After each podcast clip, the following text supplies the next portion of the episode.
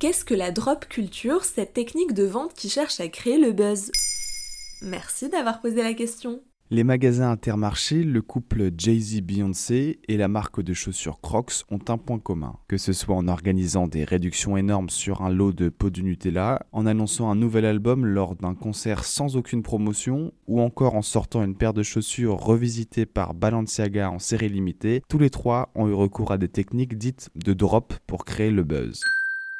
Elle consiste à proposer une offre ou un produit unique de façon inattendue et souvent en série limitée pour attirer le consommateur du 23 au 25 juin 2022, pour la première fois, un salon consacré à la drop culture a été organisé au Grand Palais à Paris. D'où vient le phénomène de la drop culture? Selon un article publié dans Libération en juin 2022, c'est au Japon que cette technique de vente a commencé à être utilisée dans les années 80. Mais le vrai tournant est le lancement par la marque Nike en 1985 de la chaussure de basket Air Jordan à l'effigie de Michael Jordan. En commercialisant différentes déclinaisons en série limitée, la marque a réussi à créer le buzz et un réseau de collectionneurs de sneakers prêts à s'arracher les paires à prix d'or.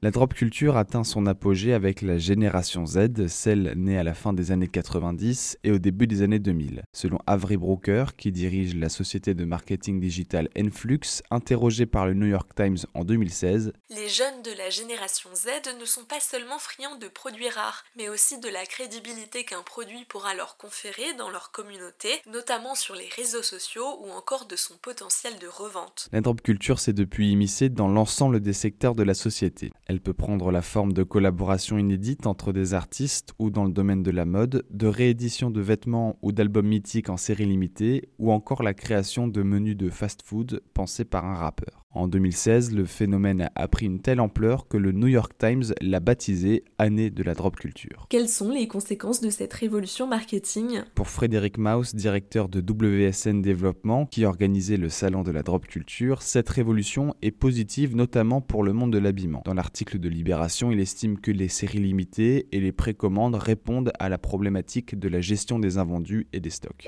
Un argument balayé dans le même article par Sandrine Heitzspan, maître de conférence en sciences de gestion à l'Université de Lorraine. Le drop repose sur une stratégie de pression temporelle. Saisi par une sensation d'urgence, le client achète un produit sans en avoir besoin. C'est ainsi que l'on crée de la surconsommation. Elle estime par ailleurs que la multiplication des collaborations et de la production de produits dits rares pourrait finir par sursolliciter et lasser les consommateurs. Voilà ce qu'est la drop culture.